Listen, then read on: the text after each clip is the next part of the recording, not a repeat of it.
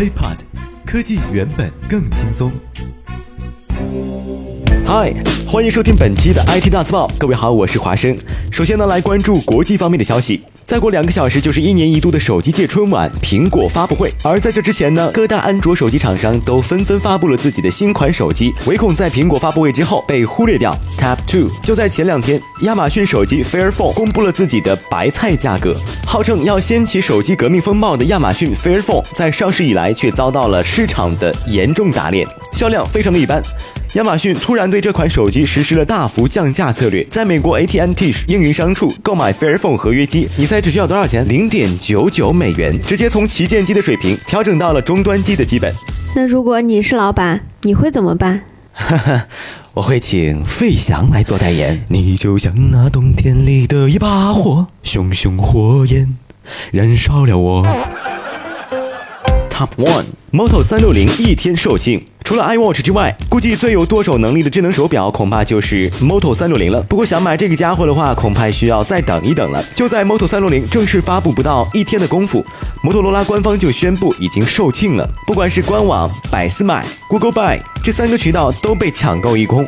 在这个看脸的时代呢，长相精致、做工精湛的 Moto 三六零确实格外的受欢迎。如此抢手，自然也少不了黄牛了。不少买到的用户已经在一半上高价出售，想趁机捞一笔。在这里呢，我们先总结一下 Moto 三六零的优缺点。为了追求内容显示的最大化，提高屏幕的易读性，Moto 三六零的设计团队将边框做得非常窄，在好看之余，也因此留下了一个小小的缺陷，那就是易碎。当然了，有些人也不认为这是一个缺点。另外，必不可少的当然是 OK Google。语音激活，通过内置的麦克风可以与 Moto 三六零对话，得到自己想要知道的信息。除此之外，这款手表使用的是康宁大猩猩玻璃，让屏幕更耐磨。内置的心率检测仪、计步器可以帮助我们运动起来。在防水方面，可以在水下三点三英尺停留三十分钟，也就是说，我们可以安心的佩戴它游泳。啊，当然，我个人最看好的还是无线充电，让使用起来更加简单。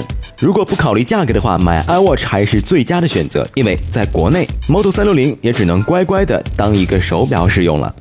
好了，我们再来关注一下国内方面的消息。接着来聊一聊百度世界大会。九月三号的时候，百度世界大会在北京举行。在大会上，百度贯穿始终一直在推出的就是直达号。简而言之，直达号就是商家在百度移动开放平台的官方服务账号。基于移动搜索、艾特账号、地图、个性化推荐等多种方式，让更多的客户能够随时随地的直达商家的服务。从我们操作的层面上来讲，百度搜索时只需要艾特某个商家的直达号名称，就可以发现商家的各种个性化服务。由此可见，直达号的主要针对目标是微信的公众账号。直达号可以依托百度庞大的搜索信息功能，更好、更直接的推出服务。但是问题也同样存在，那就是现在真正有多少用户接收信息是从传统的百度搜索开始的呢？它的用户粘性又怎么做到和微信相比呢？OK，今天呢就巴拉巴拉啰嗦到这儿了。再过一会儿，苹果发布会就开始了。请问各位，今年的春晚你最期待谁呢？小沈阳。我们下期再见，拜拜。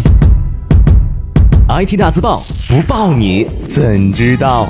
我们下期再见，轻松爽口，让肌肤再无头屑烦恼。